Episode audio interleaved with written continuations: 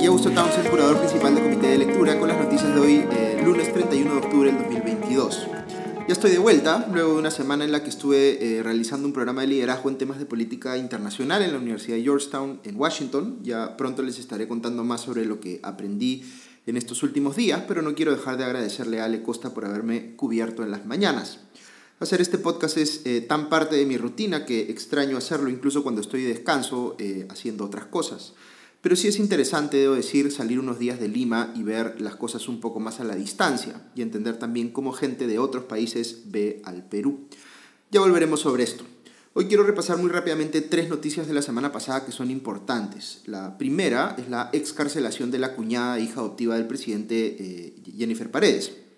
Visto esto en retrospectiva, había razones para que dos de los tres jueces que vieron este caso en apelación tomaran la decisión de revocar el mandato de prisión preventiva de 30 meses que había dado en primera instancia contra Jennifer Paredes.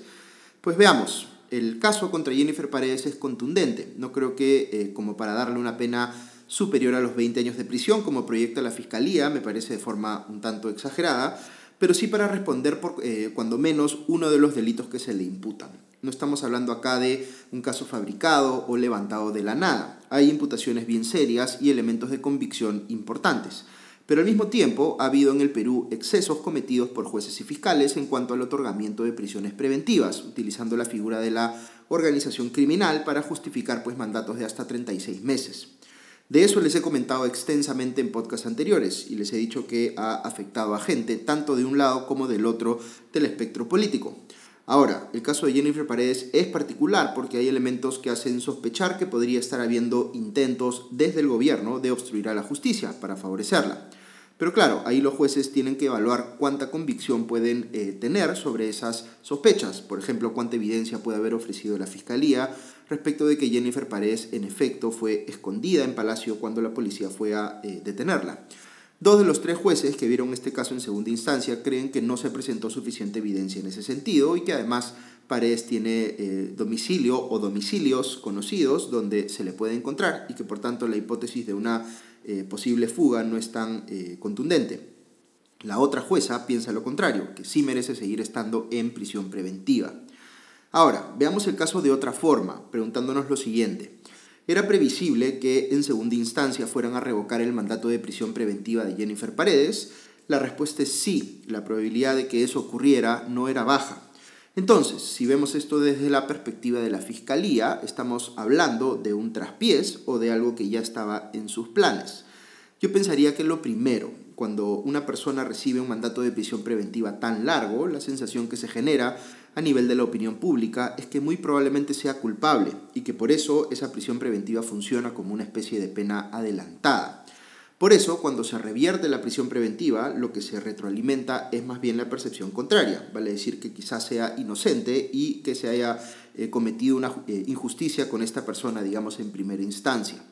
Uno podría pensar que en el tiempo que pasó en prisión, quizá la fiscalía pudo conseguir más información o convencer a esta persona de que confiese o se convierta en colaboradora eficaz. Pero si no lo hizo, entonces el único efecto de corto plazo que podría haber tenido esa prisión eh, preventiva es victimizar, digamos, a Jennifer Paredes e incrementar el número de gente que se solidariza con ella. Eso no significa que sea inocente, como les decía, el caso en su contra es contundente, pero sí afecta la percepción de la opinión pública y sí favorece políticamente al gobierno. Claro, la Fiscalía podría decir que tuvo al menos el efecto simbólico de mostrar que sí es posible encarcelar a gente del entorno cercano al presidente, inclusive a sus familiares. Pero si ese era el objetivo, y aquí podríamos discutir si es un objetivo legalmente válido o no, igual parece que, de momento, se le salió eh, el tiro por la culata. En fin, como siempre les digo, cuando analizamos este tipo de casos, no debemos estar tan enfocados en cuántas prisiones preventivas se otorgan, sino en cuántas investigaciones se convierten en acusaciones fiscales firmes, cuántas reciben sentencias condenatorias y cuánto demora todo esto. Recordemos además que este no es el único juicio abierto y que hay otros canales además para ejercer control político contra el gobierno que, como vengo diciéndoles, es más que justificado transitar. No debemos confundir pues el castigo político contra el gobierno con el castigo penal contra Jennifer Paredes, aunque ciertamente estén relacionados. La otra noticia que vale la pena analizar es el anuncio de la OEA de la conformación de esta misión pues, de alto nivel que enviará al Perú frente al pedido que hizo el gobierno de activar la Carta Democrática Interamericana. Yo fui crítico, como recordarán, del tenor de la respuesta inicial de la OEA a ese pedido, puesto que al solidarizarse de forma expresa con el gobierno peruano, parecía pues que estaba asumiendo una posición favorable a este último.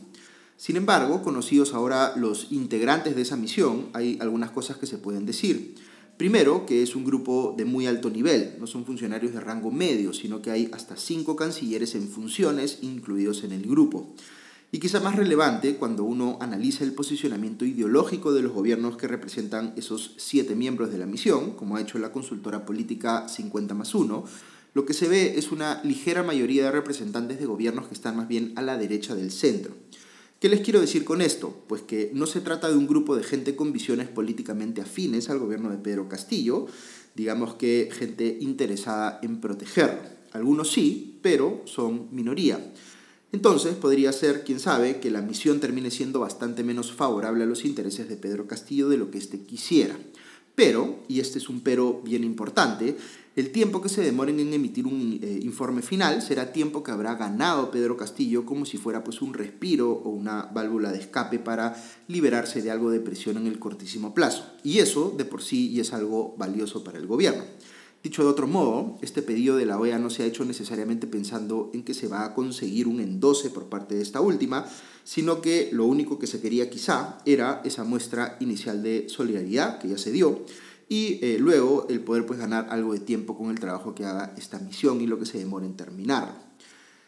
La tercera noticia que les quería comentar es el nombramiento de Kelly Portalatino, eh, la congresista de Perú Libre, como ministra de Salud es por supuesto la enésima confirmación de lo poco que le interesa al gobierno la meritocracia en el Estado. Claro, ha habido declaraciones muy desafortunadas respecto de su nombramiento, como el comentario que hizo el congresista Eduard Málaga respecto de que no necesitamos, entre comillas, médicos de aldea como ministros de salud, pero reconociendo el trabajo que realizan los médicos a todo nivel eh, a lo largo del país, eh, y Kelly Portalatino es doctora, eh, igual uno puede y debe ser muy exigente respecto de quién asume el liderazgo de una cartera ministerial. No es suficiente ser médico para ser ministro de salud o digamos ser profesor o profesora para ser ministro de educación. En salud uno esperaría que sea por lo menos una persona con preparación y experiencia viendo temas de salud pública o de política pública en salud, que tenga una trayectoria destacada en gestión pública y que sea además una persona éticamente intachable. Ninguna de las personas que Perú Libre ha puesto en esa cartera cumple todos esos requisitos. De hecho, los dos anteriores mostraron estar muy lejos, sobre todo del último, relacionado a la ética. Kelly Portalatino no está calificada pues para ser ministra de Salud, solo está ahí para cumplir la cuota de Perú Libre, que controla desde hace buen tiempo ese ministerio. Y si algo puede leerse de ese nombramiento y de las declaraciones posteriores del secretario general de dicho partido, Vladimir Cerrón, es que la salida de Jorge López, el anterior titular de esa cartera, ha generado pues la oportunidad de apuntalar el acuerdo político de Pedro Castillo con Perú Libre, al punto que Cerrón ha salido a decir que la bancada de su partido, abro comillas, jamás votaremos por la vacancia, inhabilitación eh, ni suspensión, cierro comillas, del presidente Castillo se entiende. Claro, Cerrón dice también que, entre comillas, no hay cuota de poder, sino que ellos, es decir, Perú Libre, son gobierno porque ganaron las elecciones. Ahora, hablando de Cerrón, en Willax ha salido un reportaje que señala que un colaborador eficaz habría revelado que el secretario general de Perú Libre recibe 40 mil soles mensuales de la Dirección Nacional de Inteligencia, la DINI, supuestamente por ser una, eh, un agente encubierto del Ministerio del Interior. Se habla de una supuesta lista de beneficiarios vinculados a Perú Libre que estarían recibiendo este tipo de pagos de manera secreta y que el ex secretario de Palacio, Bruno Pacheco, tendría evidencia para incriminarlos. Y esto por supuesto sería un escándalo si fuera cierto, pero todavía yo lo tomaría con bastante suspicacia en ausencia de pruebas que eh, lo corroboren. Siguiendo con noticias de eh, copamiento del Estado, en punto final se publicó anoche un reportaje sobre cómo el nuevo ministro de Transportes y Comunicaciones, el general en retiro Richard Tineo, está poniendo pues a varios militares en retiro en puestos claves en dicho ministerio, por lo menos unos 12. Los han puesto como asesores de la alta dirección, uno está encargado del proyecto legado de los Juegos Panamericanos y otro de Provías descentralizado no son personas que tengan experiencia especial en el rubro. Como siempre les digo, eh, el Ministerio de Transportes y Comunicaciones es el que maneja el presupuesto más grande de obras del Estado peruano y por ello es bien importante que seamos particularmente exigentes con quienes son designados en él. Ya hemos visto en este mismo gobierno qué pasa pues cuando se pone al mando de este último ministerio a los amigos del presidente y se da pie a una agenda que todo parece indicar, buscaba pues sacar provecho económico ilícito del Estado. No hay pues de momento nada que eh, pensar que Tineo es más bien un deslinde con lo anterior, eh, sino que quién sabe podría estar ahí para precisamente evitar que se conozca más.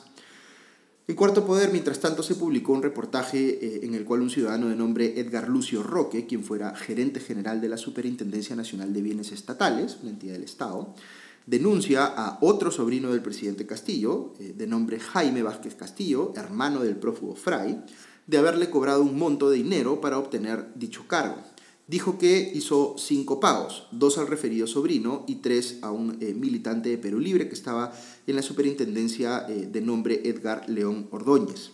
¿Qué es lo que hacían? Pues como se dice en el argot popular, le mochaban el sueldo, es decir, le aseguraban el cargo. Lucio eh, Roque fue primero jefe de Administración y Finanzas de la superintendencia y luego llegó a ser gerente general a cambio de que él les devolviera pues una parte de su sueldo de forma mensual, unos 2.000 soles.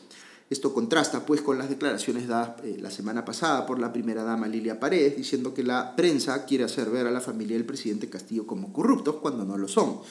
Pues ahí tienen una nueva denuncia de corrupción contra un miembro de la familia de Pedro Castillo con confesión directa de quien le dio el dinero en su mano. Luego hubo en Cuarto Poder un reportaje sobre cómo el ex asesor de Gainer Alvarado en el Ministerio de Vivienda, eh, Salatiel Marrufo, eh, miembro pues, de este llamado gabinete en la sombra del presidente Castillo, tenía una suerte de despacho paralelo en el Hotel El Marqués en San Isidro, donde se juntaba con proveedores del Estado sin registros, grabaciones o nada por el estilo. En el comercio también leí ayer que un ex asesor de Juan Silva, cuando era este ministro de Transportes, eh, el empresario aeronáutico Oscar Santander, era quien entrevistaba en su casa a personas que iban a asumir altos cargos en el ministerio, entre ellas eh, la ex viceministra Fabiola Caballero. Esta persona no era eh, un funcionario público y además tenía un evidente conflicto de interés por ser pues empresario del rubro. Según la propia Caballero, era una especie de jefe de gabinete de asesores en la sombra es decir, algo parecido a lo que era Salatiel Marrufo en vivienda, eh, pero en este caso con Juan Silva en el Ministerio de Transportes.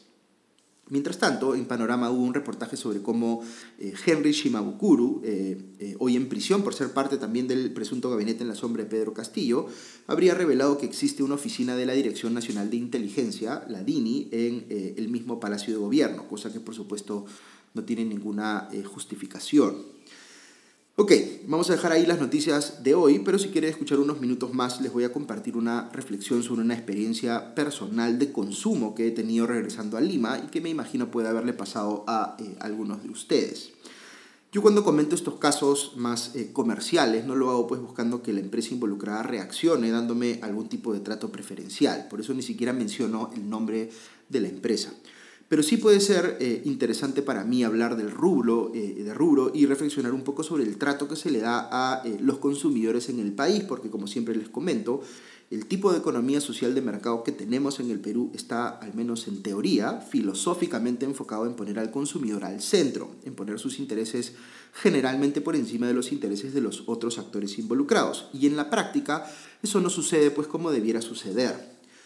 Vean ustedes, el caso es el siguiente. Por una urgencia me veo en la necesidad de comprar un producto que tiene un precio bastante alto y que necesito conseguir para ese mismo día.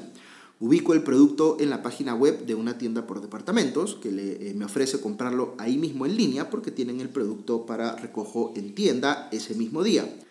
Y eso es lo que hago. Pago eh, por internet y recibo un correo confirmando la compra y ofreciéndome que en breve me enviarán otro correo para avisarme a qué hora puedo recoger el producto.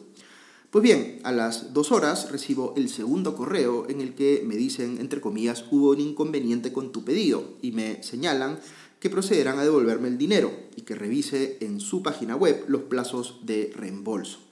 Regreso entonces a su página web y veo que por haber pagado con tarjeta de débito, que es como si hubiera pagado en efectivo, la devolución se hace hasta en 30 días calendario. Fíjense qué es lo que ha pasado aquí haciendo la siguiente comparación. Imagínense que yo hubiera ido físicamente a la tienda, que hubiera preguntado por el producto y tras confirmarme la tienda que lo tenían en almacén, pues procedí a pagarlo en caja. Pero después de haber pagado ahí mismo, la persona en caja me dice, uy, mil disculpas, me acabo de dar cuenta que no tenemos el producto y le voy a devolver su dinero. Solo que no ahorita, sino en 30 días. A cualquier persona que le pase esto en una tienda, pues arma un escándalo Pero como eh, en este caso que les cuento, la parte puntual del pago se hace por internet, que sería lo mismo que si hubiese pagado con tarjeta de débito en la tienda, la empresa encuentra la manera de justificar eh, que por un error suyo en sus propios sistemas informáticos puede quedarse con el dinero que yo pagué por hasta 30 días.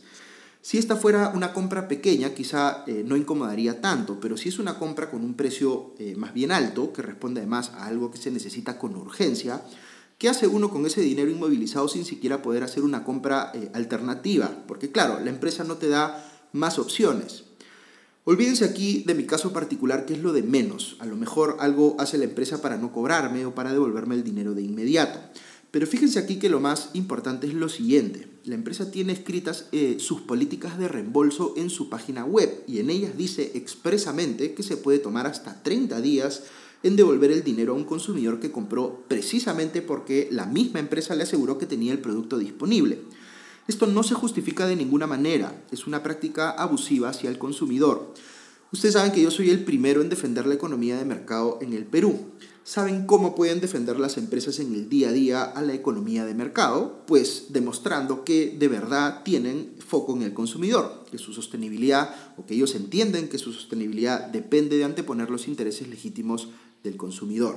Y ahí lamentablemente nos falta tanto, eh, eh, a todos, yo me incluyo, pero si, eh, digamos, hacia eso es lo que tenemos que ir, que sean pues los propios consumidores los que terminen defendiendo la economía de mercado como mejor alternativa que cualquier otra, porque sienten que de verdad el sistema económico los pone al centro. Muy bien, esa es una reflexión un tanto personal que, como les decía, quería compartir con ustedes simplemente para hablar un poquito más de cómo podemos eh, realmente puedes darle el sitial que requiere al consumidor en el sistema económico peruano. Pero en fin, ya comentaremos más sobre esto en otra oportunidad. Que estén bien, buena semana y ya nos escuchamos pronto. Adiós.